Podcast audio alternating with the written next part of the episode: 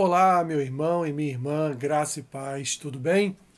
Sejam muito bem-vindos ao nosso Café com Bíblia. Eu quero transmitir a vocês hoje mais uma breve reflexão que se encontra lá na carta de Paulo aos Romanos, capítulo 8, versículo 37, que diz assim: Em todas estas coisas, porém, somos mais que vencedores por meio daquele que nos amou.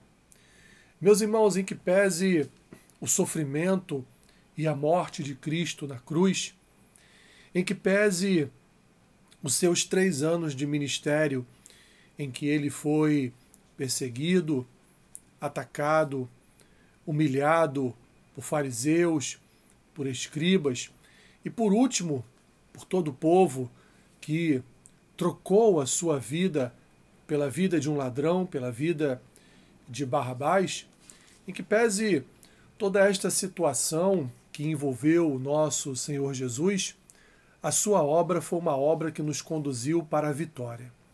Por mais que você vença nesse mundo, por mais que você conquiste coisas nesse mundo, por mais que você tenha dentro da realidade deste mundo um desempenho social, financeiro, educacional, que possa te colocar num patamar elevado, que possa colocar o seu nome numa, numa altitude, num patamar de altitude bastante elevado, nada, meus irmãos, nenhuma vitória neste mundo, nada do que você venha conquistar nesta terra será maior do que a vitória que Cristo já conquistou para cada um de nós no Calvário, na cruz e na sua ressurreição. Digo isso, meus irmãos, porque as Escrituras apontam uma vitória, mas não uma vitória no mundo. As Escrituras apontam para uma vitória eterna, para uma vitória vicária, para uma vitória, ou seja, definitiva. É, e o que isso quer dizer?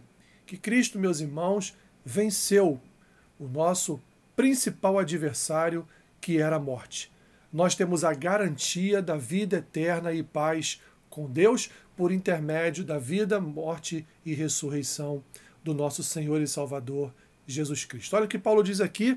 Em todas estas coisas, porém, somos mais que vencedores por meio daquele, daquele que nos amou. A obra de Cristo foi uma obra de amor que nos salvou nos reconquistou, nos reconciliou. Para quê, meus irmãos? Para apenas sermos vitoriosos nessa terra? Evidente que não, mas principalmente para que nós sejamos vitoriosos no que concerne a eternidade.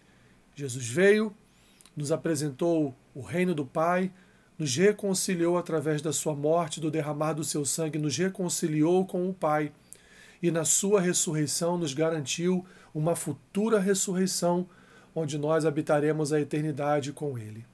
Assim, meus irmãos, essa é a nossa vitória. Essa é a nossa principal vitória. Então, alegre-se. Alegre o teu coração nesta vitória conquistada por Cristo na cruz, em sua morte e também em sua ressurreição, pois essa é a vitória de maior valor na vida do cristão. Não há nenhuma outra vitória neste mundo que possa suplantar aquilo que Cristo já nos entregou e que Paulo diz aqui que por causa disso nós somos, meus irmãos, somos mais que vencedores, porque temos a eternidade já habitando em nossos corações. Senhor, obrigado. Obrigado porque a obra de vida, morte e ressurreição de Cristo nos conduziu à principal vitória das nossas vidas, que é a salvação.